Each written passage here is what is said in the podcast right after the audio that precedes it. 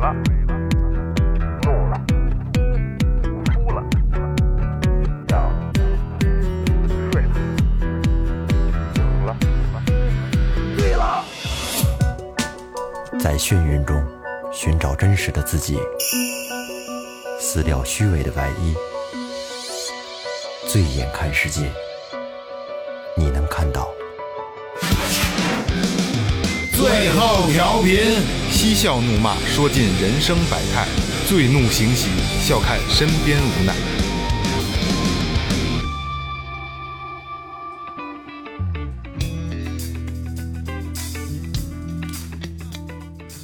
Hello，大家好，这里是最后调频，我是你们的老朋友王杰。哎，大家好，我是二哥，A K A Second Brother。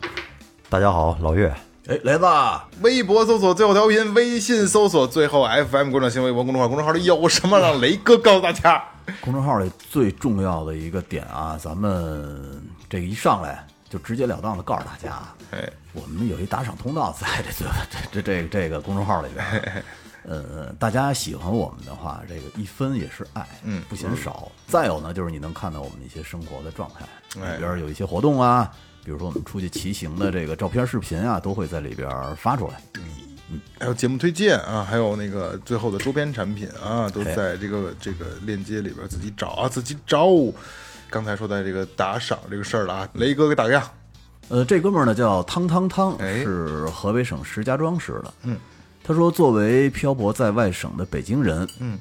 我有很多的心酸，但每次听到最后调频，就像和几个老朋友聊天儿一样，感觉特别的温暖。嗯，谢谢你们这么长时间的陪伴，祝愿最后调频永远的做下去。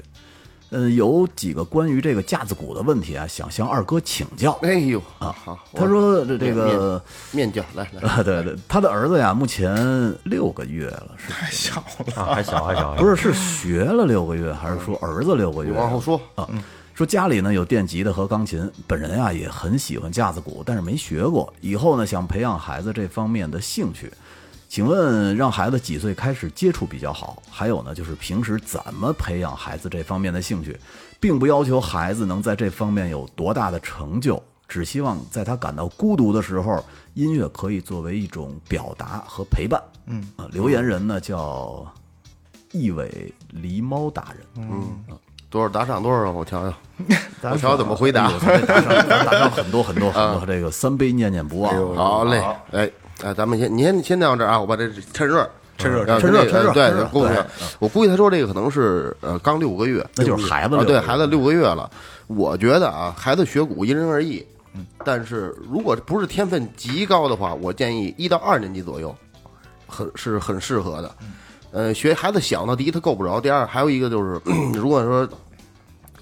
呃，你在恰当的年龄给他选择了恰当的乐器，这是最适合的。你要是学钢琴，我可以建议你稍微早一点，但是架子鼓它有一身高限制。嗯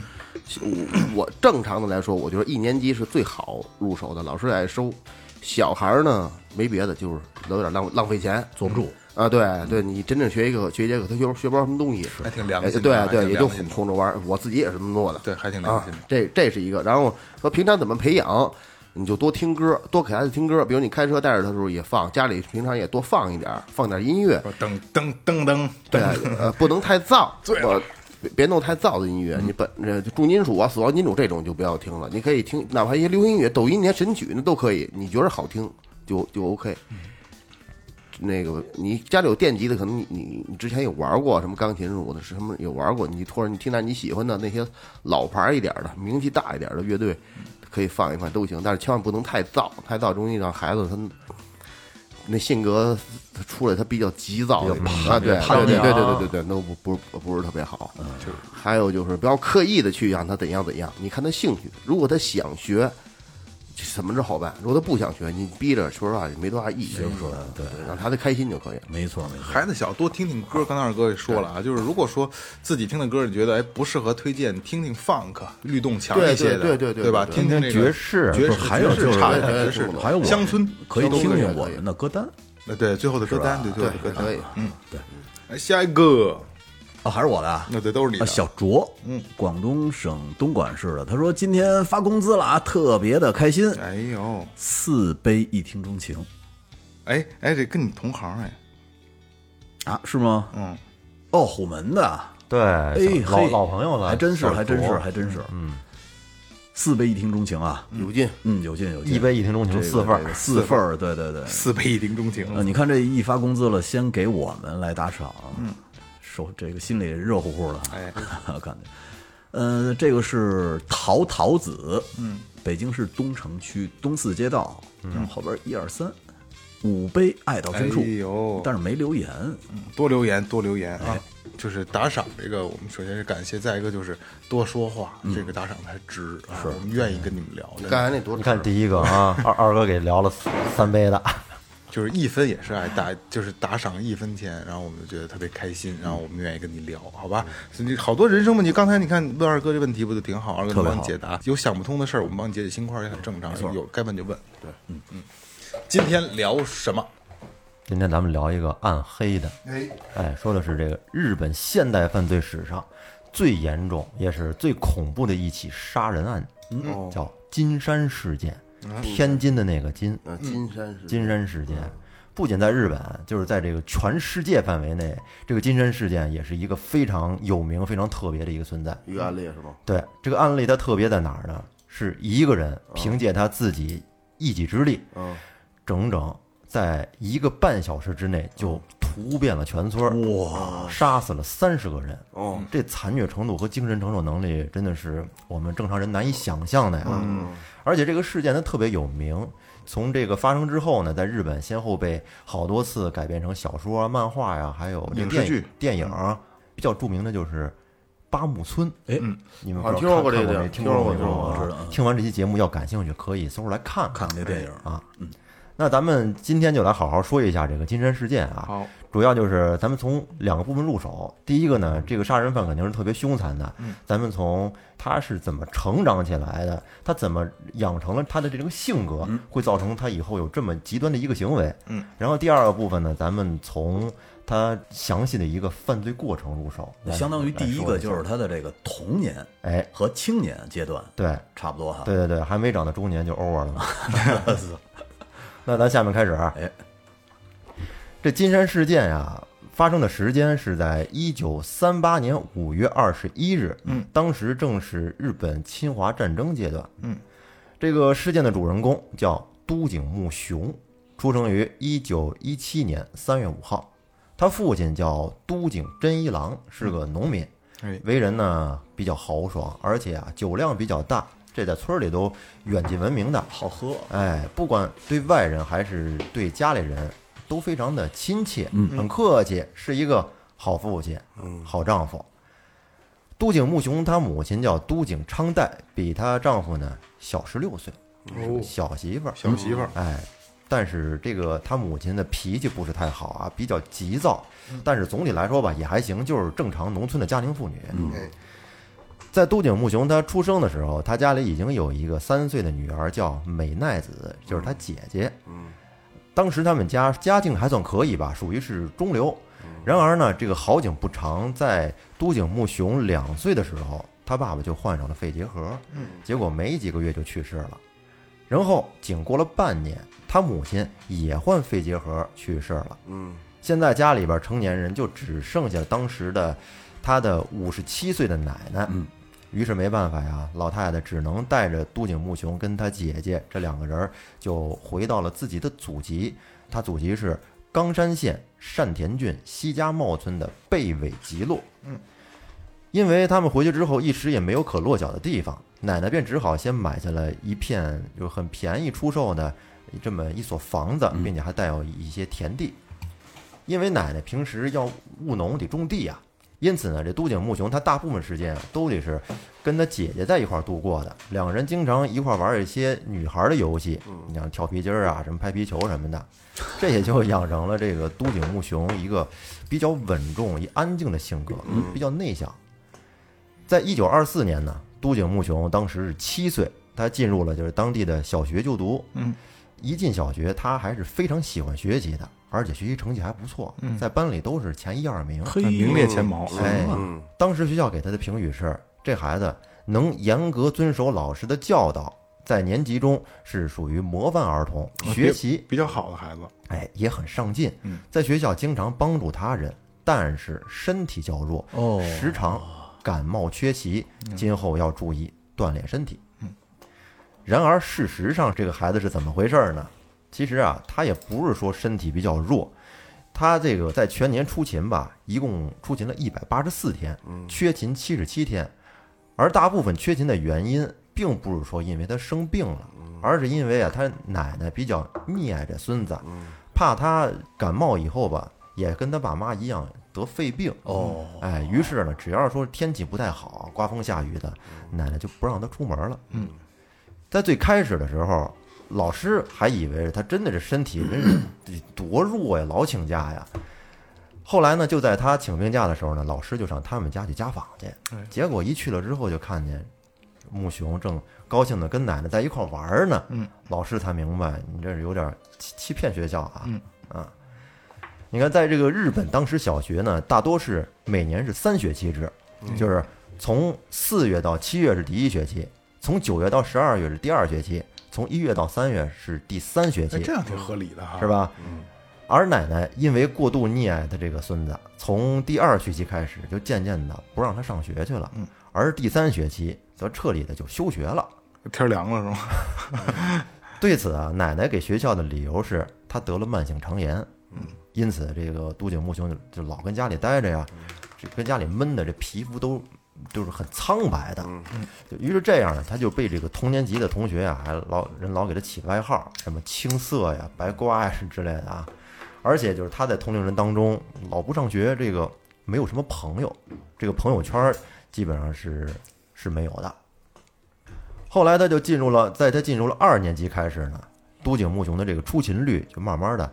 比上学期要好，全年仅缺勤了三十一次。我操，也不少。而到了三年级，他则更加努力的学习，也更加融入学校的生活，缺勤减少到了二十五天。嗯，而且呢，还因为就是学习成绩优秀，被选上了班长。哎呦，而这时的都井木雄把这兴趣啊，与从奶奶朝夕相处的玩儿，转成了读书了。哦，这个时期的都井木雄学习可以说非常刻苦，成绩也是突飞猛进。老师在这个时期给他的评语这么写的：说性格朴素稳重，但是不够活泼；嗯，坚强有主见，但是有些固执；身体不够健康，会因为头疼而缺席；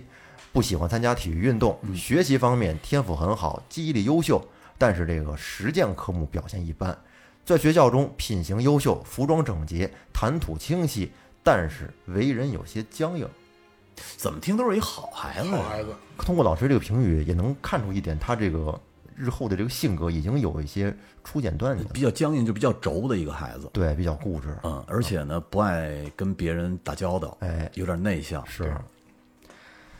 然后，在一九三零年的时候，都井木雄小学毕业了，成绩还比较优秀。在学校呢，无论老师还是同学对他这个评价都还是挺高的。从上了初中以后，这个都井木雄青春期了嘛，开始对女孩子的事情啊产生点兴趣了。在初二那年，都井木雄喜欢上了比他小一年级的前井孝子。都喜欢学妹啊，哎，这个女孩是一名瘦瘦的、皮肤白白的、很乖巧的一个少女。在一天放学以后，都井木雄在这学校外面就把这个前井孝子给叫住了，往她手里塞了一个包袱皮儿包着一个小纸卷儿，然后塞给她之后，转身扭脸就跑了。情书，后来这个这个女孩儿把这小包裹打开之后，只见啊里面是一张纸，然后呢上面画着一个漂亮的少女，嗯，旁边写着两行小字儿，一行是孝子小姐的肖像，另一行呢是我喜欢孝子小姐哎，青都春期井这个木这个雄小小劲儿上来了，啊，这个嗯恋爱了哈，都小姐小姐的，并且在旁边还盖了她自己名字的一个印章，是哪个 KTV 的小子？孝子小姐。这孝子看了这幅画，哎，他就发现这画的跟我长得不像啊，嗯，怎么瞅着跟都井木雄的姐姐长得一模一样啊？就是反正这小孩画的画画也还行哈、有点神似都能看出来。哎，但是呢，毕竟收到情书嘛，女孩子还是很开心的。开心。于是呢，就把这幅画拿回家，偷偷的藏在了自己的这个书桌的抽屉里边。结果，不巧的是，到了晚上，这幅画被他那六岁的弟弟给翻出来了。嗯，小孩儿拿出来一看，哟，这什么呀？妈，你瞧这姐这有幅画，还上写的写的什么字儿？你给我念念。啊一 u i o，结果他妈拿过去看你弄奶弄，一看，嗯这怎么可以啊？怎么可以早恋呀、啊很生气啊，就很严厉的训斥了孝子，并且啊，他把这幅画第二天交给了学校的老师。后来老师收到这幅画之后呢，就把都井木雄他姐姐给叫来了，但是也没老师也没责怪他，就是说让他今后你得多关心关心弟弟。姐姐一看这幅画画的怎么跟自己是一模一样啊，也挺惊讶的啊。嗯，随后呢，他回家跟弟弟也没提这事儿。然后就是到了初三了，这个班主任有一天把都井木雄叫到这个办公室去，跟他说：“说以你的才能啊，当个普通老百姓有点可惜了。你不如就说服家里，呃让你继续上高中吧。你以后啊，一定会很有出息的。”老师还挺认可他的，挺认可的，学习一直不错嘛。是嗯，木雄一听老师对自己还是比较肯定的，也是非常高兴啊，回家就跟奶奶和姐姐说了这个消息，说自己想去冈山县的县立一中啊上高中。嗯，然而当他奶奶听到这个消息之后，却生气了，大发雷霆。嗯，因为这个高中离他家里很远，如果要去上高中就得寄宿，而他姐姐也马上到了该出嫁的年龄了。你这么一来，就剩老太太一人了。哎，老太太就孤身一人留在这个山村里边。嗯，当天晚上奶奶也是有点闹脾气啊，晚饭也没吃，嗯，自己就回屋睡觉去了。而且他们在外面还能听见奶奶跟被子里面还跟那哭呢。都井木雄这一晚上也在反思吧，一宿也没没怎么睡好。嗯，到第二天一早就去找老师了，跟他说自己不打算读高中了。想辍学，因为他们所处的这个村子是一个特别偏僻的一个村落。嗯。后来到了一九三二年，都井木雄从初中毕业，由于他毕业前呀、得上了筋膜炎，生病了，嗯，他就导致他没法下地干农活，嗯，就这样跟家里悠悠哉哉的过了几个月。到了秋天，有人来上门给他姐姐提亲，虽然呢，就是他姐姐还没想那么早结婚呢，但是他这奶奶说，你还是早点结婚吧，我还等着抱曾孙子呢。于是啊，这姐姐就答应了，是见上一面。但是就是给他姐姐介绍对象这个事儿，让都井木雄很不开心，他不希望他姐姐结婚没有伴儿了，家里头啊啊，闹脾气，把自己锁到屋里，对姐姐相亲就表达这种无声的抗议。嗯但是当他听说姐姐没相中，给这个相亲对象回绝了，哎呦，高兴了，跑跟屋子里满院跑，抱着姐姐。姐姐也说说我不结婚了呀，嗯，行，以后永远跟家陪着你。杜景木雄高兴，然后姐姐还说说，但是你现在老把自己关家里，脸色看着也不太好，你应该多出去走走，跟大家一起多活动活动。嗯，于是从这之后呢，木雄就开始跟村子里的这些年轻人开始玩到了一块儿。这期间呢，还学会了喝酒。开始开始走社会这套了。哎，长大了。不过在两年之后，就是一九三四年啊，三月十五号，他姐姐美奈子还是结婚了，嫁到了邻村儿。他姐姐出嫁之后呢，当时十七岁的都井木雄就再次陷入到了孤独当中。他把自己天天的门关着，就给自己关到屋里看书啊、睡觉啊，唯独就是附近的小孩儿来找他玩儿的时候呢，他才会出去玩一会儿。后来这个他姐姐有时候回娘家嘛，来了之后就看见弟弟这个状态不好，就来开导他说：“木雄啊，你天天这么不干农活也不行啊，奶奶年纪大了，你得多帮帮她呀。哎”可是木雄说：“我不想当老百姓啊，我不想干农活。”啊他姐姐就问说：“你想干嘛呀？”他说：“我想当小说家，当编剧。”嗯，他姐姐突然就很严肃地说：“说木雄啊，你就算是讨厌干农活也没事儿，但是你现在你你这么颓废，你这么着混日子也也不行啊！你要当小说家的话，那你得做点什么呀？人家先把这样儿做出来了呀， 所有的小说家都他妈颓着的。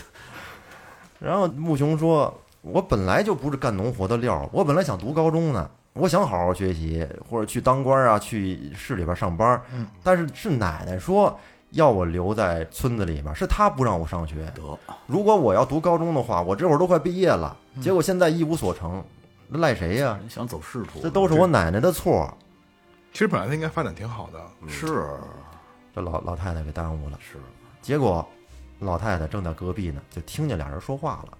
哎呦，老太太这会儿心里不是个滋味儿啊肯定，哭啊，大哭，哭着就把那门推开了，然后跪着给穆雄道歉，哎呦，说穆雄啊，都是我的错，原谅我吧。然而自从奶奶道歉之后，这穆雄好像就像找到护身符一样，就是得寸进尺，嗯对更加什么都不干了，而且越来越自闭了。后来到了一九三五年，日本为了提高青年的这教育水平，在全国就实行了这青年学校令，就是为一些初中水平的青年提供一些职业的技能教育。职职高技校，技校是吧？对，并且通过考试的人呢，可以直接进入这种高级的职业教育机构。于是他原先中学那老师就推荐穆雄让他参加这考试，还送了他好多的这种教科书教材，让他去平时可以看一下。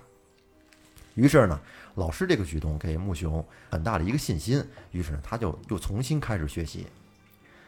后来在当年十一月的有一天，穆雄偶然间就碰到了以前的一个好朋友山内，因为他朋友少，这个山内是其中一个。山内就问他：“你说你在现在在忙什么呢？”他说呢：“学习，天天学习，准备考试。我以后准备当一老师。”嗯，这山内也比他大一岁，性格比较外向，见过的世面也多。然后就在两天以后，他就把这个都井木雄啊带到一个好地方，带他去见见世面。他带到这个地方是哪儿啊？他俩来到了大阪的一条暗娼街。我啊去，哎，因为因为他这个朋友山内跟着街上有活儿工作呢，嗯他是里面的工作人员，交座了，哎，拉客，还有放哨，拉皮条，哎，所以呢，这哥们儿他认识街里的不少的暗娼，嗯哎，鸡也鸭的什么的啊。于是他就把都井安排在了一间小旅馆里边儿，并且给他介绍了三名女孩儿，谁掏钱啊？那肯定是他这好朋友啊，哎挺他仗他不义的工作呢嘛，跟这儿上班儿，啊员工福利，嗯反正谁掏钱的好不好看吧？ 内算内购 啊！对对对，反正都井木雄就在这小旅馆里边儿就破了处，哦，感受到了世间的美好，而且还是仨，觉得对这也挺好啊，可比学习舒服多 这有了。啊意思。这来劲了，太过瘾了，这。从这儿之后，他就开始积极主动的去追求女性发生关系了，嗯，变了，嗯，也就是这段时间，他回到村里之后呢，这个注意力呀、就盯上了同村的一些人妻，他吃过见过了，不是？嗯，人家这人妻还挺会找，他哎，他你说他这个喜好吧，他喜欢熟女，日本那咱都知道熟女哈、他第一个盯上的就是当时三十三岁的叫四川万金子，这个万金子的丈夫呢，当时是在外边务工，家里啊经常只有他一个人在家。这穆雄当时就是在青春期荷尔蒙的驱使下，就进了他们家，硬着头皮跟万金子提出了和想要和他弄一下，哎发生肉体关系的这种请求。嗯结果没想到，万金子竟然 OK，同意了 OK 了可以。啊就是说欧科，然后在这次成功经验的鼓舞下，他觉得一发不可收拾来的了，太容易了。嗯然后他一口气儿跟村里的六名女性先后都提出了要发生这种肉体关系的提议，嗯其中基本上包括了村里所有年轻的女孩儿。嗯，但是呢，这这次却不像万金子那么走运呐，人家都给拒绝了。而且这一下，他这个事儿就在村里就传开了，成了村里的一个笑柄，就是说只有一个姑娘跟他说：“你这死鬼！”剩下的都说：“去你大爷的 臭流氓。傻逼的， 其他都没成。因为当时在日本呀，啊部分的农村里边呢，流行着一种奇特的习俗，被称为叫夜访。嗯，这个在很大程度上就是源于古代的走婚的一种习俗，就是男子在晚上来到女方家里边，与女子发生关系之后呢，再回家。对， 后来可是随着这个近代社会习俗的发展，从十九世纪末，这种习俗在日本各地也都是被明令禁止了。嗯，只有一些偏远地区陋习陋习，哎绝对！”咱们这边摩梭族也是，云南那边就有嘛走婚，呃，只有一些偏远地区还有的这种类似的陋习，而在当时他们的金山地区，这种风俗还有，但是呢，就是适用范围仅限于寡妇还有没有成家的女子，而且得双方同意才行。而有这样风俗的村落里，这种年轻的没结婚的男子，常常在这晚上啊，都组织到一块儿，然后在村儿里进行集中的巡逻。巡逻目的是什么？是防止外村的男人混进来跟本村的女子发生关系。你知道，你刚才说完寡妇以后，二哥瞟了我一眼，眯着眼睛，我也不知道为什么。什么不意是思啊他，他这刚才有你有一句说的是什么？说未婚的女子也没事，也也也弄这个走走婚这个啊。对，就是说当时在他们这个地区，这种走婚的风俗吧，就是只限于寡妇，还有没有结婚的这个。看来这个那个时代的日本的女子，这个位地位置是相当低的，是地位是相当低的。嗯，现在在不现高在也不高，在家就不不能工作了，要就伺候老爷们儿。但是得双方同意呀、不同意不成，你不能强来。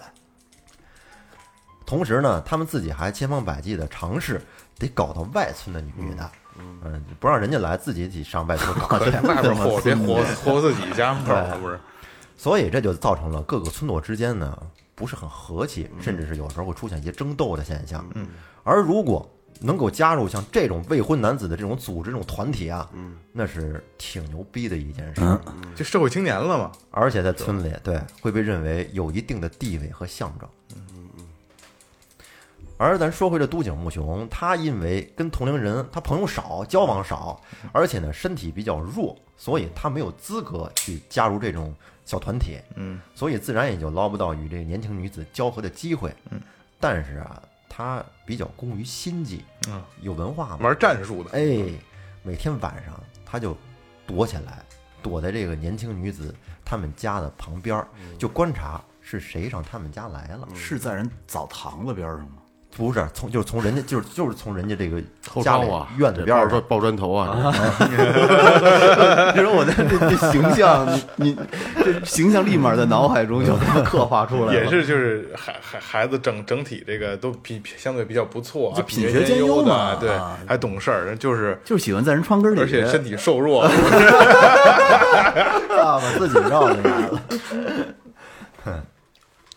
然后他就躲在人年轻女子的房子附近，嗯，澡堂底下，嗯，垫几个砖头嗯跟那观察。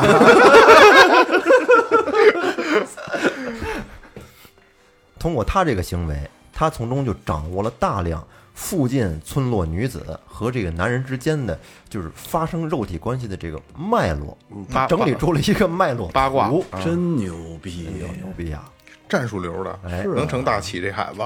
有心机。他首先盯上的呢是邻村儿坂本村的人妻，还是还是挺讲究的啊。又是人妻啊，三十一岁的冈部美代。嗯，这个冈部美代身材比较这个风雨强壮啊，哦魁强比较对他说是魁梧，就是体型比较丰满。嗯，然而她丈夫冈部和夫却是一个五十岁又聋又哑的干瘦老头。嗯，这木雄在进他家的时候，发现这个美代正在跟同村最有钱的四川苍井，嗯，俩人正在搞呢。嗯，于是他就暗地儿的就记下来了，把这条把这个线索给记下来了。然后三天以后，他趁着这女的这丈夫啊冈部和夫去市里办事儿没回来的这个机会，就来到他们家了，跟着美代说啊，我已经看见你不忠的证据了，嗯，你要不想让你老公知道，那你就得跟我来一下，嗯啊，于是就拿这个来胁迫他跟自己发生关系，当筹码哎，然后美代就顺从的照办了。来吧，来了一次，反正这一次整挺好。在之后的一段时间呢，两个人反复的又发生了几次关系。嗯，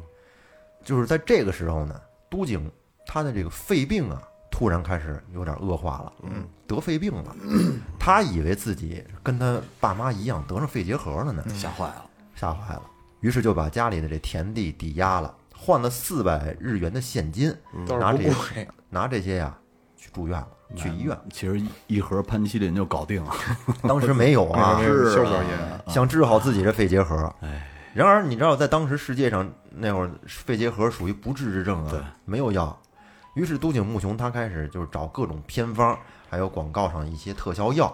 电线杆子上的，他干过什么事儿真啊？见效。啊，干过什么事儿啊？他去那宰牛场买新鲜的那牛心血喝，哇，结果喝了以后得了急性肠炎。必须的，然后呢，还去买石油来喝，结果喝完之后全吐了。嗯，反正都井木雄在这些乱七八糟药上花了很多钱。嗯，然而身体却不见好转。后来去医院，在医院里，医生给他经过全面的诊断之后吧，说你这没事儿。嗯，就是建议就是说，你就是缺乏维生素，基本买兜橙子就搞定了。说不是橙子都不用，说多晒晒太阳就好了。哎呀缺维生素 D，缺 D 啊，是他他老他妈晚上出去干活去是对吧？呀是啊，嗯，蹲点儿，白天睡觉。对啊，而这期间，随着日本对华战争的这扩大，这个当时在日本的这征兵令啊，就发到了这村子。哎，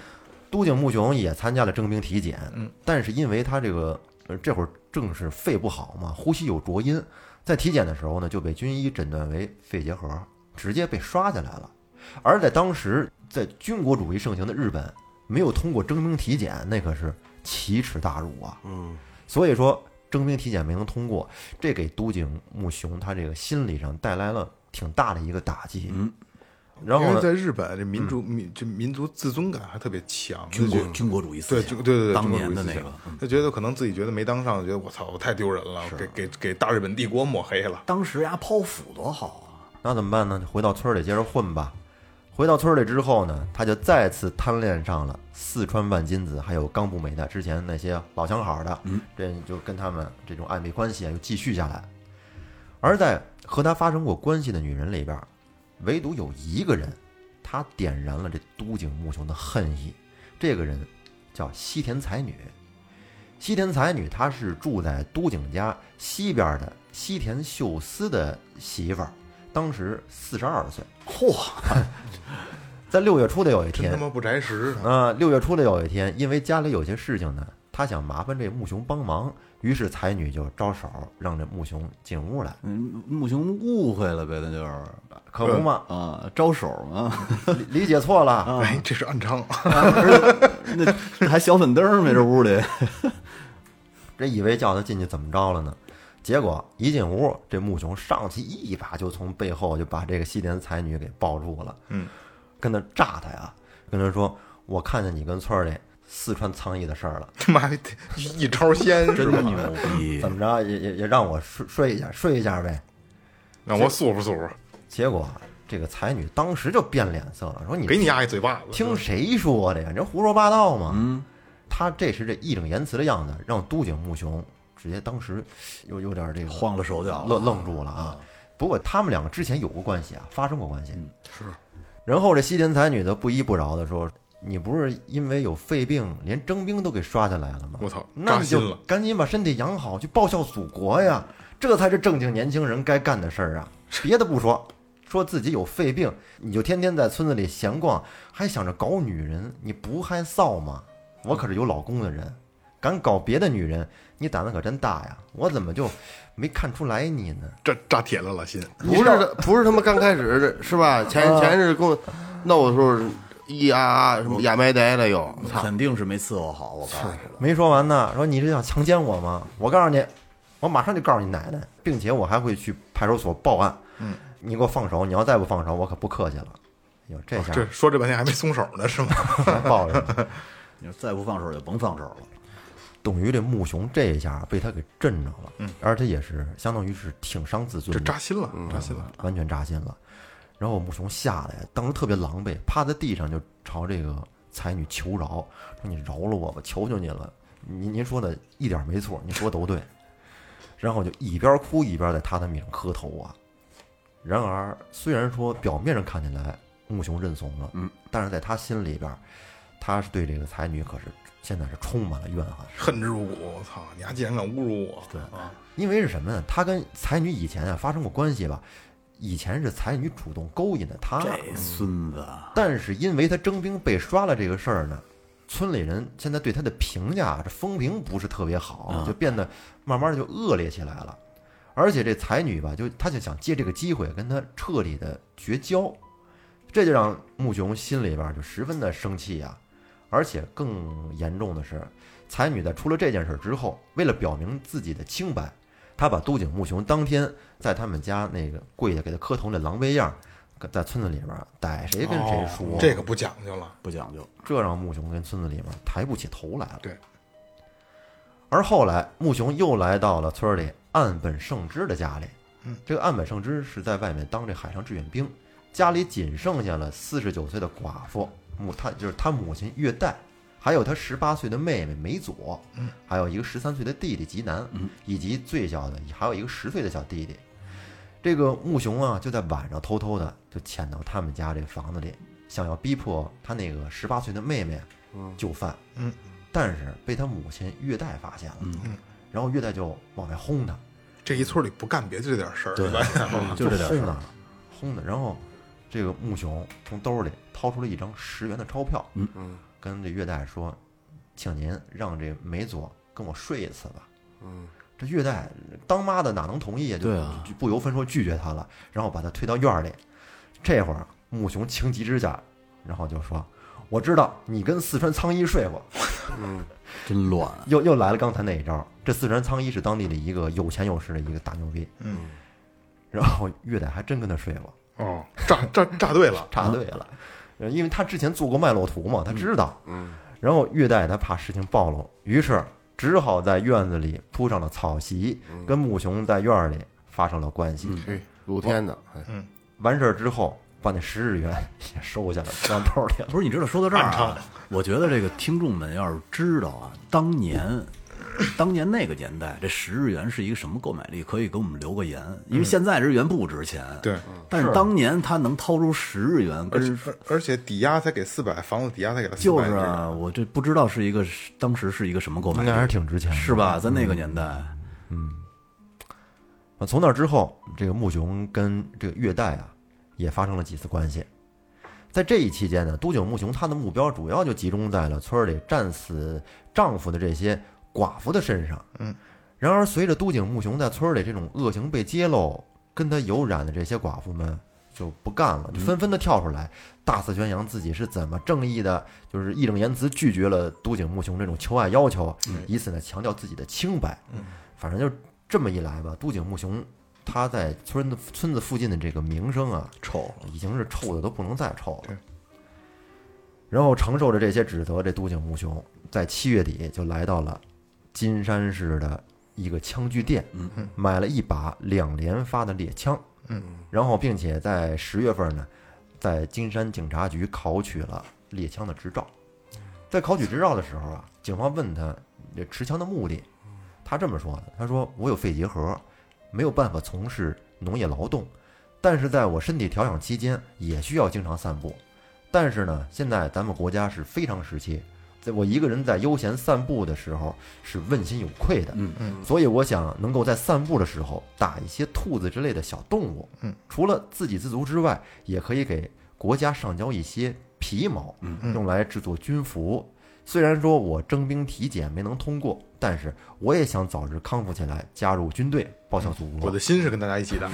你知道啊，这个是不是真的，咱先放一边儿啊。挺他妈会说，这警察当时就说：“你妈逼，你他妈有肺结核，你丫不戴口罩跟我说话，我跟我说这么一大长段子，还我操，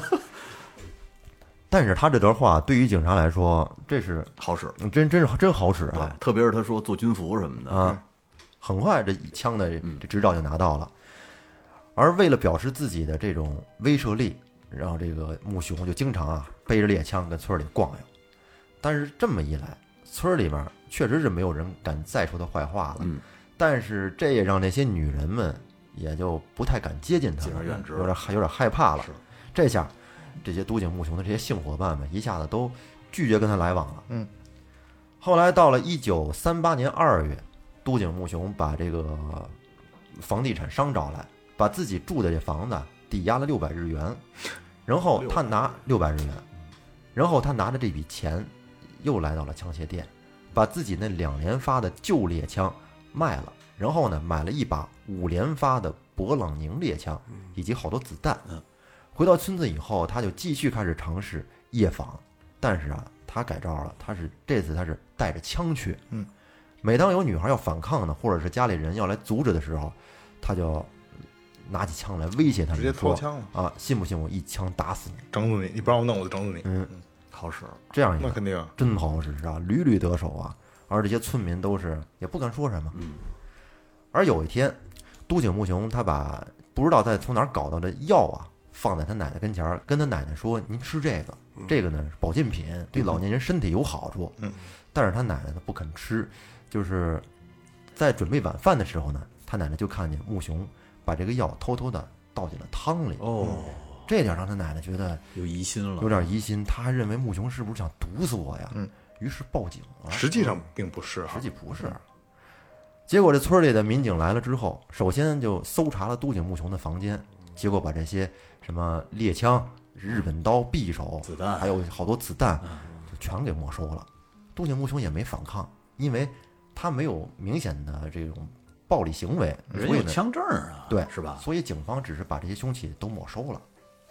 村民们一看都井木雄的凶器被没收了，心里这下松一口气，来劲了，哎，但是他们不知道，从这个时候，都井木雄才开始萌生了对这个全村人强烈的恨意。嗯他决定偷偷的再买一批凶器。然后，首先他找到的是自己以前熟悉的那猎人啊，拜托他从金山买到了两把五连发的勃朗宁猎枪，嗯，以及一百发子弹，还通过关系呢买到了一把日本刀，还有一把匕首。后来他还买了一些机械的零件。回家之后啊，他把那五连发的猎枪改装成了九连发，嚯，并且还把那子弹都改造成了杀伤力巨大的达姆弹。你们知道达姆弹吗？开花的，恶之花嗯，开花弹特就别是可怕，那东西，这个杀伤力非常强，那东西是在这个国际上明令禁止使用的一种一种弹，是就吧？可以跟大家解释一下啊，就是子弹打入人体，咱们就现在就是很多这个这个这个也解读电影也在说这个事儿啊，嗯打入打入人体或者或者打脑袋啊，不是后边一个眼儿，然后冒咕血就完了，它是子弹打入你身体里之后，它是乱窜的，它没有轨迹了。那开花弹呢，等于就是就是它穿透力和那个破坏力是更大的，所以是这非常危险。前面一个眼儿，后边一大窟窿，对，进去之后它会炸开的。它大窟窿，炸开之后它还乱窜在里边，嗯它的创面太大了。在五月十五号的傍晚，早先跟木熊有染的这四川万金子，在跟木熊聊天的时候，就无意中听他说了，说反正我得了肺结核也要死了，不如干脆就干个大的。嗯这个万金子觉得有点不妙，然后呢就找到了以前跟他同样有染的这西田才女，劝他不行你就赶快逃走吧，可能会有危险。然后西田才女却说闹呢，你就再恨我，他不至于敢杀了我吧？然后他没走。三天以后，这四川万金子人家一家带着全部的戏软从这个村儿搬走了。漂亮，哎，而这都井木雄这会儿，他实际是在村子里面静静的就观察着村子里的一切，嗯，他在等一个时机，嗯，他想着找一个合适的机会，把这些伤害过他的女人一网打尽。然后到了五月二十号的上午，很多村民都看到都井木雄骑着自行车就往返于村里的派出所，还有村子的几户人家之间，停车，一趟一趟的，一趟一趟溜。啊，事后咱们说起来，这可能是在计算警察就是从接到报案哦赶到现场这个时间，有心计。嗯。然后在五月二十号下午五点，他爬上了邻村的电线杆儿，剪断了变压器上的电线，然后呢又爬上了贝尾村落的这电线杆儿，也剪断了变压器上的电线。当天晚上，贝尾村落是一片漆黑。嗯，这是现在是下午五点，在八个小时之后，这起惨案就终于拉开大幕了。那下面咱们要说的可就是他实施暴行的一个全过程了。到了晚上，他首先穿上了全套黑色的学生装，套上了工人常用的厚足带，然后再用这绑腿把裤子和足带都绑好了。这个足带是日本的建筑工人木工常用的一种装备，就是看起来跟特别宽大的袜子一样啊，脚底是那种厚的橡胶和棉布垫儿，嗯，就是防滑，还有走路没声儿。夜行衣啊，这哎个，我操，就绑腿一类的东西是吧？对，因为他把那电线都给掐断了，现在全村是一片漆黑。嗯，于是呢，他就用两个手电筒，拿这个布带缠在了脑袋两边儿，嗯缠在这儿啊缠缠好了，然后就拿这个用来照明。但是这手电筒的光线还是有点弱，他又把那自行车的车灯也取下来，弄个绳子挂到了胸前，三盏嗯灯下来摩摩擦气垫跟一那个，火车似的，火车头似的，三盏灯。 然后他又用这个皮绳将这灯在身上绑好了，在腰间左侧插好了一把日本刀，然后还掖了一把匕首，也拿皮带都勒好了，在包里边装了一百发自己改造的达姆弹，从左肩斜挎到背后，然后在右边的腰间杂物袋里边也装上了一百发子弹。提上了自己新买的十八点五毫米口径的九连发勃朗宁猎枪。而这个时候，这都井木雄已经是化身成一个即将大开杀戒的恶魔你了。说，我觉得这形象就跟兰博似的， 史泰龙反正看着挺怪的啊。啊，在五月二十一号的凌晨一点，当时天上正下着小雨，乌云遮住了月亮。挺会找日子。这村儿里人全都已经睡了，因为他们这个村儿啊有个习惯，路不拾遗，夜不闭户。嗯，而当天晚上呢，这村民们都是夜不闭户，但是他们也是因为这个习惯呢，也都付出了惨痛嗯民的代风价不。错，除了乱搞没别的，其他都好 啊， 其他都好，就是乱点 儿。在凌晨一点四十，他提着家中劈木柴用的那斧子，嗯走到了他七十六岁的奶奶床边儿，抬起斧子，手起斧落，奶奶的头直接就被剁了下来。这逼这么果断边儿啊呀！这其实这个比后边杀的人都狠，是啊，这都狠， 这是对的，先给自己开一个开个包，那就是说他对他奶奶的那个怨恨一直在心里就积攒着呢。是啊，当时脖子里面呢血这喷了五十多公分呢，有点血腥了这个啊。然后都井木雄顺便就顺手啊就把那斧子扔家里出门了，然后打开身上的那电灯，首先来到的是自己家最近的那邻居岸田胜之家里。岸田胜之以前在外面当过兵，嗯，他那个寡妇母亲月代曾经跟这都井木雄发生过几次关系嘛，而他妹妹月佐呢，这都井木雄是一直对他挺向往的。然后都井木雄怕这个猎枪的声音会把附近的人吵醒了，于是拔出日本刀，朝准了这熟睡中这个月代的这个胸口啊，就扎了进去，然后又在他脖子上砍了几刀。然而，因为他对这月代实在是太恨了，这个刀啊从这胸口插进去之后，直接就插进了这榻榻米里边儿。受伤的这月代就拼命的喊呀、挣扎呀，然后都井木雄把这刀拔出来，又在他喉咙那儿给他割了。嗯，等于现在把这个月代给结果了。听到他母亲的喊声，睡在旁边的弟弟两个孩子都醒了。然而，这都井木雄直接冲到旁边屋里，拿着日本刀把两个小男孩也给劈成了几段儿。然后呢，他在这个岸田家就拼命的找美佐，但是没找着，发现美佐睡觉那床连被子也没铺。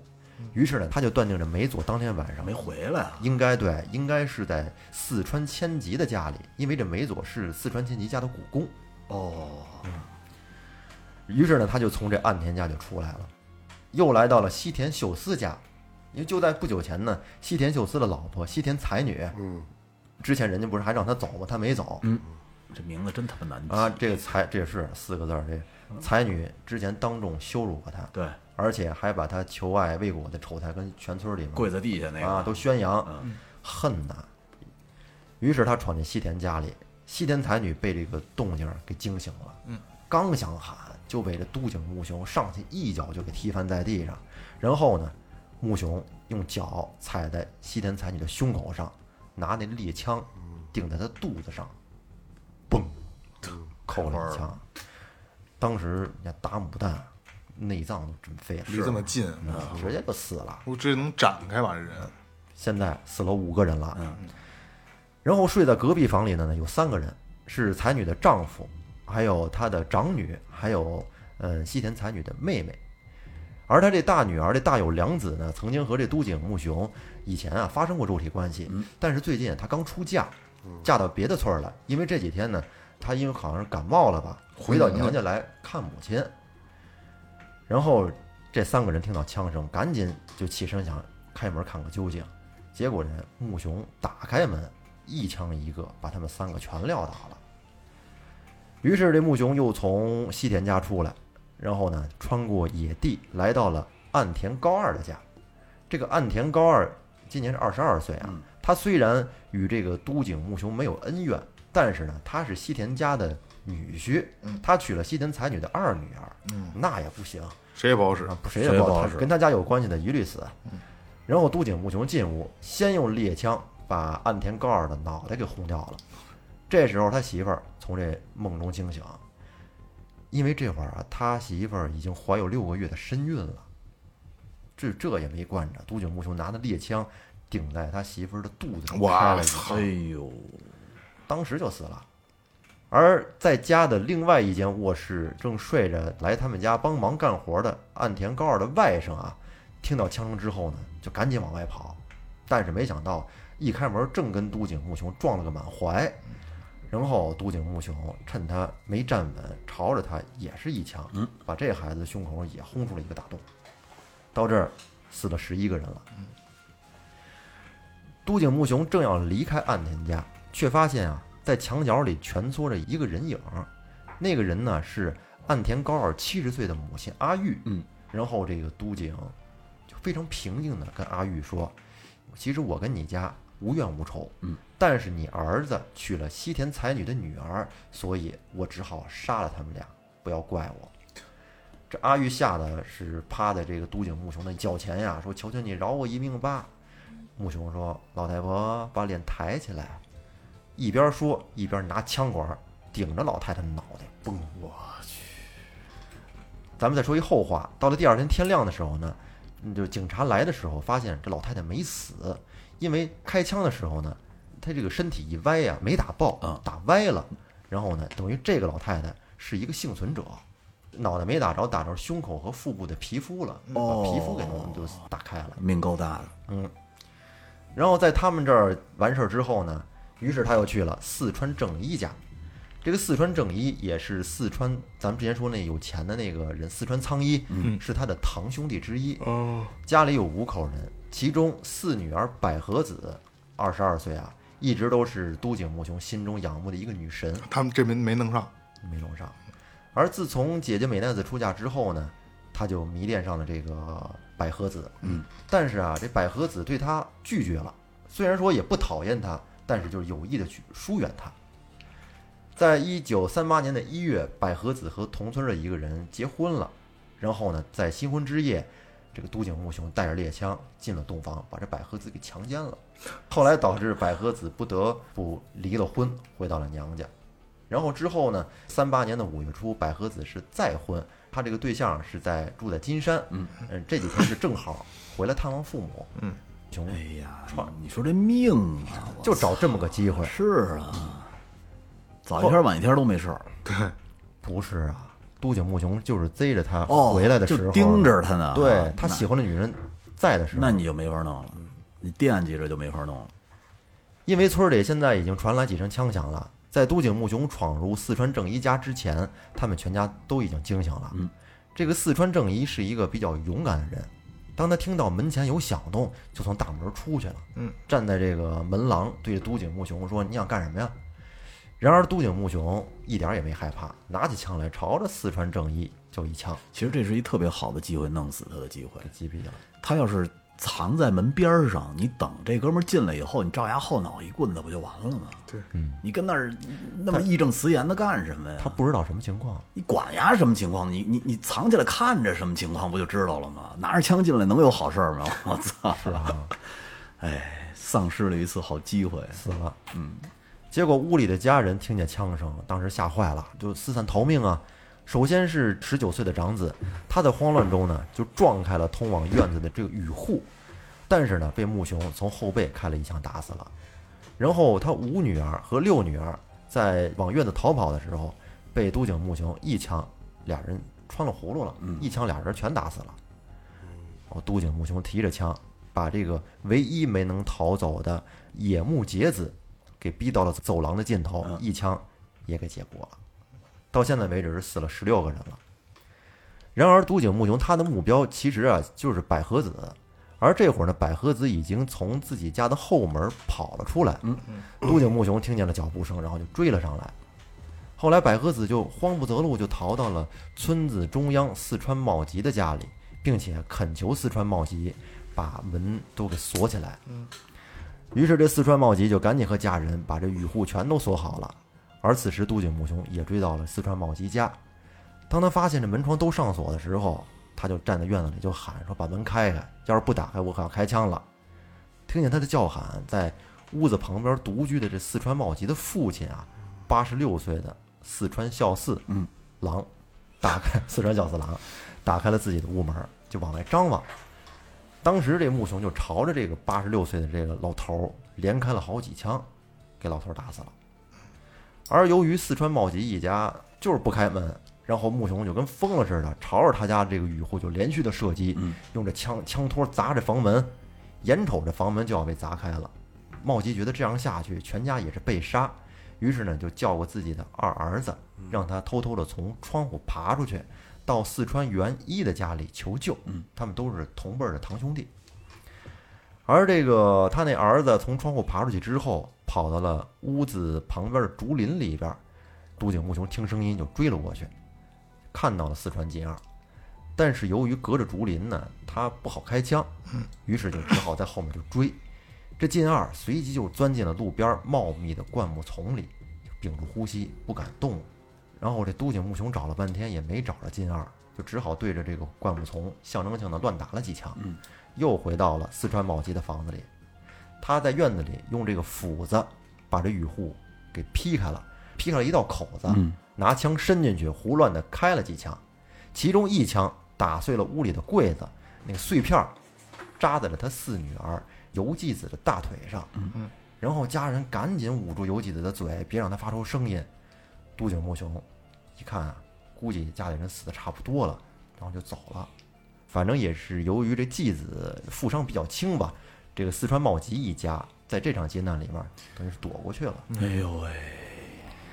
到现在，这茂吉家的这场骚乱基本上就惊动了全村所有的人。嗯，都井木雄从四川茂吉家里出来，就爬上了村里的一个高台，因为啊，这上面有一户人家四川浩二。这个四川浩二今年是二十一岁，他母亲登代呢是一位寡妇，她也是四川百合子再婚的媒人。都井木雄觉得只要是和四川百合子有关系的人，他就都想给杀掉。于是呢，他就进屋，对着当时正在睡觉的那个，就是那个媒人床上的那两个人，嗯开了好几枪，那两个人当即也死了。后来从高台下来，穆雄继续搜寻这个四川百合子的踪迹，他猜测百合子应该是逃到了自己的堂祖父四川千吉的家里。这四川千吉是四川正一的叔父，家里呢是养蚕。当天晚上，除了一家六口在家之外，还有雇来帮忙养蚕的两个女孩。都井木雄对这四川千吉一家其实是没有怨恨的，但是他知道岸本胜之的妹妹美佐和丹下某一的妹妹贺代都在他们家帮工，嗯，而这个两个女孩都是曾经拒绝跟他发生关系的人。于是这都井木雄首先就冲进了蚕房，这会儿呢，这个美佐和贺代两个人都醒了，正吓得躲在墙角里面跟那发抖呢。于是这个都井木雄就用猎枪对着两个女孩开了四枪，一个脑袋被轰开了，一个这个身体上这个腹部被轰开了，全死了。而同在养蚕房里还有四川千吉六十四岁的儿媳妇儿，她当时就抱着这个木雄的大腿说：“求求你放过我吧！”我可以跟你啊！但是都井木雄一点儿没留情面，对着他也连开了两枪。从养蚕房出来，都井木雄又闯到了四川千吉的房子里，在灯光的照射下呀，他发现四川千吉坐在这房子中间，一点儿害怕的感觉都没有。嗯，这个四川千吉就抬起头看着都井木雄，什么也没说。然后这木雄走上前跟千吉说：“你别以为我不敢打老人啊！你弟弟四川孝四郎已经被我崩了，我就问你怕不怕？”说完，他就把枪口顶在这老头儿的额头上。嗯。但是呢，反过来他自己又说：“不过说起来，你好像也没有说过我的坏话，要不算了吧，饶你一命吧。如果我死了，你也别说我坏话就行。”嗯。说完，这木雄一笑，走了。嘿，没杀这个人。在隔壁屋子里正睡着的千吉六十四岁的长子，也就是刚才被杀的那个儿媳妇儿她丈夫，他虽然被枪声惊醒了，但是呢，听到隔壁屋里木雄与千吉的对话，这个心里想着可能是逃不过这一劫了，于是就躺在自己的这被子里啊装睡，结果这木雄出其不意的一脚就把他枕头给踢飞了，吓得赶紧爬起来跪在地上给这个木雄磕头。木雄说：“如果你要再敢乱动的话，我就打死你。”结果这老爷子吓得小便都失禁了，跪在地上说：“你放心吧，我一动都不会动的。”这木雄看着这个老头狼狈的样子，说：“你怎么就这么怕死啊？好吧，饶你一条狗命。”说完，转身就走了。对，这个人也没杀。哎，你说挺奇怪的哈，就是村子里现在乱成这样了，为什么不会有一群人出来弄丫的呀？他们村子很多男人都已经在外面当兵了，哦，也是，是吧？寡妇村儿，寡妇村儿嘛，女女人多。而当时千吉的老婆四川千代啊，就是已经八十岁了，躲在屋子里的这个地板下面，而且他们家楼上呢还藏着千吉的孙子一家人，嗯这些人也很有幸都没有遇哎难。呀，真好嗯啊！在这都井木雄走出千吉家，又来到了路对面丹下某一的家里。这丹下某一是四川百合子的前夫，他的妹妹贺代已经在千吉家在那残房里边被木雄杀了。嗯，然后木雄进屋看到了丹下某一的母亲，四十七岁的丹下乙登，他跟乙登说：“贺代已经被我杀了，现在轮到你了。”之后呢，就朝着他连开了数枪，然后也死了。而刚才说的那丹下某一，在听到枪声之后，衣服也没顾上穿，就从家里跑了出去。他也算是保住了一条命。其实有好多人都有机会跑，因为没杀到你们家的时候，你听乱套了，赶紧鸡巴跑跑林子里头去藏起来呗，还跟家里藏着什么呀？对，到现在为止，这已经他妈够是邪死的了二十三个人了。丹下某一当时是顾不得狼狈啊，从村里推上一辆自行车就跑去派出所报案去了。嗯报完案之后，这会儿已经是凌晨两点四十分了。这是最理智的一个人，值班民警得知情况之后呢，就用电话，然后汇报给了京山市的警察局，请求支援。随后呢，就跟丹下某一一块儿赶回了这个贝北村落。嗯，而另一方面，都井木雄这会儿来到了村子最边儿上池田莫南的家里。这个池田莫南是四川万金子的哥哥，因为这个万金子几天前不是已经全家都逃走了吗？嗯所以呢，木雄对他这种愤恨呢，就转移到了他哥哥是他哥哥身上。这莫南听到院子里有声音，就迅速打开门，然后便一头扎进了院子里的灌木丛里。哎，木雄对着灌木丛开了数枪，但是没打中。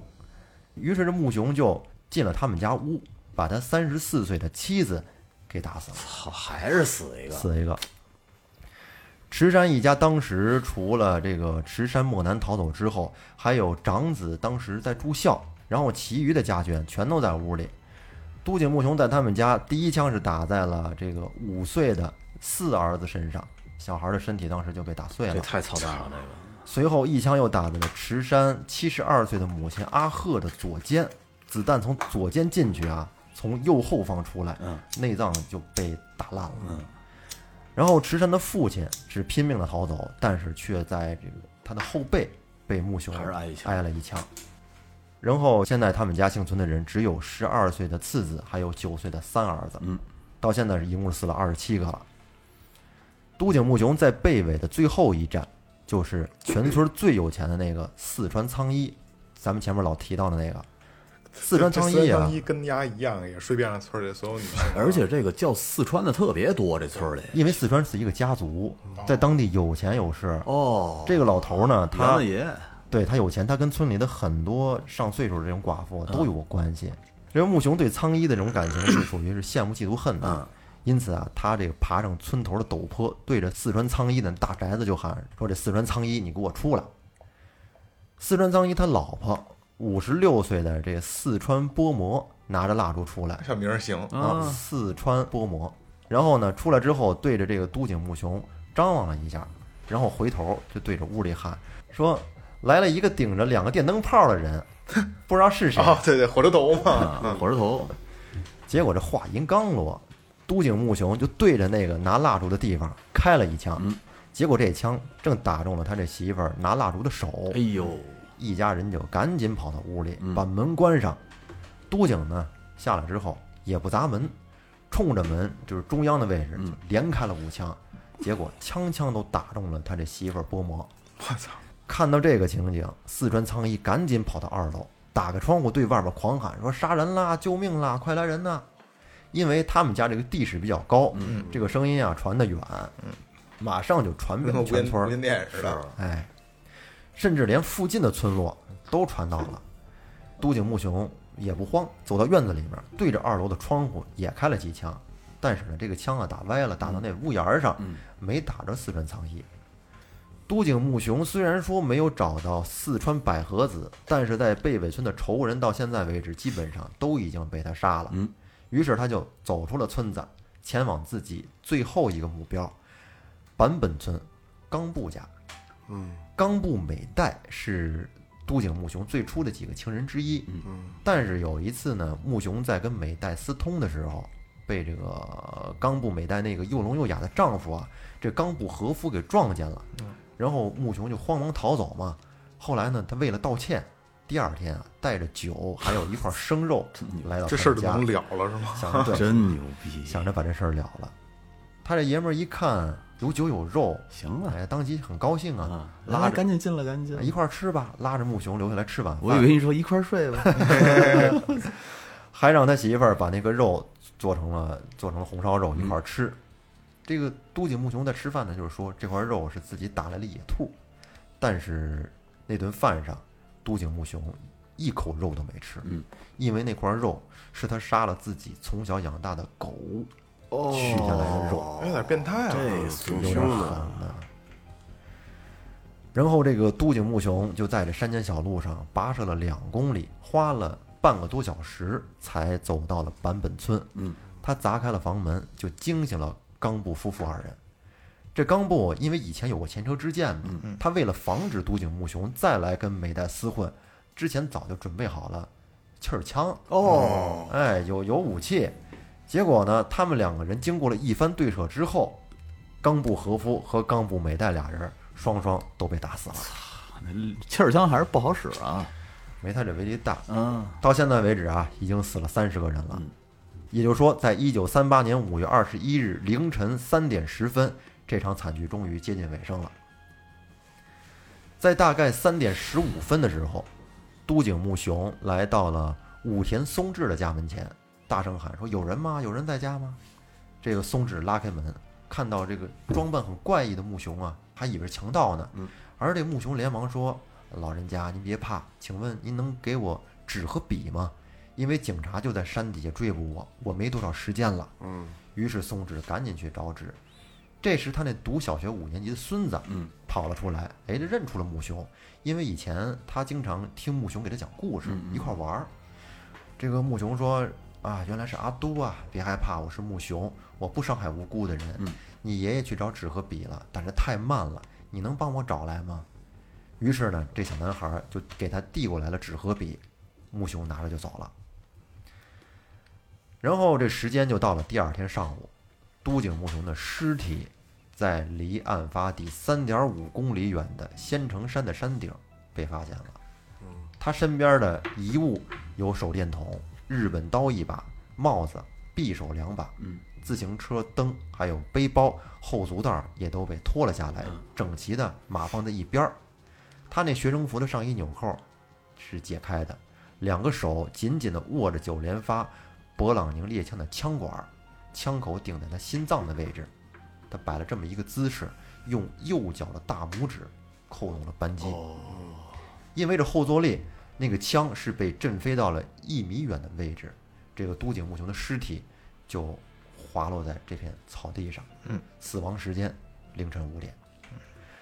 而之后在自杀现场啊和这个都井木雄的家里各发现了一封遗书，在自杀现场的那封遗书呢，写的大概意思是这样的：临死前有些话一定要说，奶奶，对不起，真的对不起。奶奶对我有养育之恩，但我既然要做这件事，就只能让您死得不太痛苦。姐姐，对不起，我是不争气的弟弟，给你添麻烦了。得病这四年时间，我尝尽了世间的冷暖。如果有来世，我想做个健康的人。我的人生是不幸的，来世请一定让我幸福。之所以要在今天做这件事，是因为以前和我有过云雨之情的四川百合子回来了，西田凉子也回来了，但是我让四川百合子跑了，也没能杀了四川苍一这个老不死的。他有钱又有势力，在村子里欺男霸女，我真应该杀了他。天就要亮了，我就要死了。反正这是在死亡现场的一封遗书，而在他家里呢，还有一封遗书，那封特别长，就提前写好了的。对，基本就是对自己一生的一个生平回顾吧。然而，在那个那封遗书最后一段儿，他写出了自己当时的一个心声啊，是这么写的：我留下遗书是为了不让后世人觉得我是个精神病，啊，而是希望得到他们的理解。我得了不治之症，被邻居们冷眼相待，还被自己的女人们背叛。为了对他们复仇，我才做出了这样的事儿。我也想过回头，也想过重新开始，但长期以来的病痛折磨我，让我已经不能挽回了。如果我的病能够治好，如果我能再坚强一些，也许事情就不会发展到这个地步。嗯。而就在这个惨案发生后没多久呢，都井木雄的姐姐美奈子也死于了肺结核。一家子全这毛病，这个事件说到这儿啊，就是结束了，结束了，这是完完整整的一个这主智商很高，高智商不犯是罪。智商不智商高不高的，咱说最起码丫是挺挺有战略的，就是最起码他真的去琢磨这个事儿，嗯，而且丫呢，你看最后这个这个遗书写的啊，他挺认清自己的，也认也能认清这个事儿，对，但是他把这些事儿啊没归结给自己。都是外界的因素，嗯我身体不好吧，大家怎么对我，对吧？其实他们并没有，他角度不太好，就在在我看来，我跟你说，这种怪人没有好角度。嗯，他他妈的这个就情商和智商有可能都挺高，这个人，可是呢性格太偏激了。哎，太偏激了。有点反社会人格，基本他呃嗯最早的这个呃家庭的构架就不对嘛，对，父母没孤儿，意意思嗯，他奶奶溺爱，是吧？又不让上学，然后肯定会造成一些这个这个心理上的还有呢扭曲不，正最后在山头上还妈假客套，哎呀，乔德马迪，不不好意思，把你们都杀了，不好意思。对对那那才那哎呦喂，真没法挺弄。直的。他挺直他一两没换鸡巴这些，我操！我但你说这这点这点这点姑娘，她也她都糟蹋了，嗯是，你知道，他这个特别像那个姜文演的那个《天注定》，啊，那个他那个那原型不是叫胡文海吗？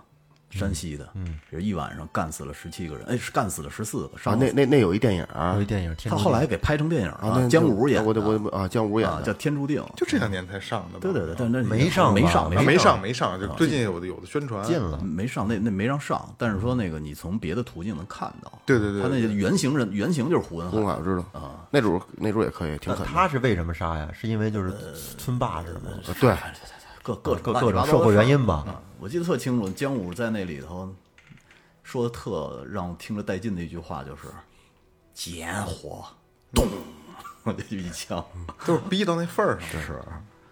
但是我觉得这跟这个还不太一样啊。这个是姜武那可能就《天注定》里边可能是姜武真的是受欺负了，活不对吧下去了对对对对，你逼给我逼到这份儿上了。对，但是这个就像刚刚我说的，他把所有的原因诱因都放到别人身上都了，归结于社会，啊，归对，结归于结社会这都些是人。对，啊先天的我这身体不好，我下辈子做健康的人，我觉得这两码事儿，这是自己他他自我的一个问题。其实他没受到什么实质性的伤害啊，他伤害别人了呀，对呀，伤他害别一直人在伤害别他人，一天到晚想睡人家，啊，这东西就是这样啊，就跟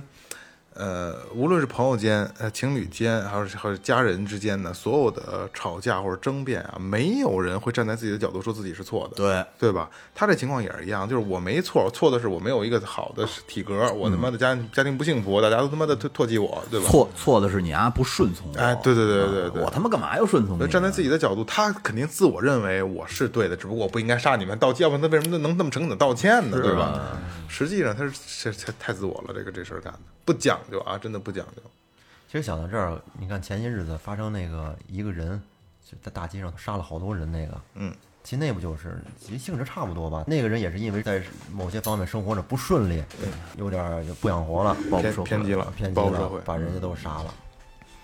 就是偏激了以后呢，他自己做的事儿，是刚才一个是我说的，自己的也不觉得是错的，然后再一个呢，就是他觉得这样才是解决问题的方式，对吧？挺他妈可怕的，挺可怕的嗯我觉得就是一个恶魔。对，其实有很多，包括那叫那个是药家鑫什么，是不是？是不是那个？不都是马加爵嗯马加爵？啊，对对对，不都是这种情况吗？对都是逼，就是那这没有办法。我觉得那个马加爵什么的跟这个情况还挺像的，是吧？还是自己自己还是有有问题的。行吧，这个故事呢，今天最后给呃岳哥给分享了一下啊，因为因为这故事我觉得我们都觉得挺有意思的，而且这个故事是咱们那个李翔，李翔给给给我们找的一个投的稿啊，也也也挺欢迎大家就是把这个身边比较不错的这些能发现的故事，因为故事太多了，对吧？你说单靠我们去发现真的不容易，其实嗯类似这种的故事。都多到数不过来。只不过就是我们有的时候看到，有的时候真的能公众号啊或者什么看到这些故事以后，你会发现太长了，不看了吧，就算了吧。而且还有一个呢，就是我们可能看十个八个，我们得摘出一个比较有哎代表性的对东对西对来对对啊，其实真正认真去看这些故事，还都是有头有尾，还挺有意思的啊。没错没错所以以后尽量给大家讲讲这些比较冷门的故事，对吧慢慢做还挺有意思的，挺有意思的。这应该是独家了吧？别人没人做嗯过、是吧？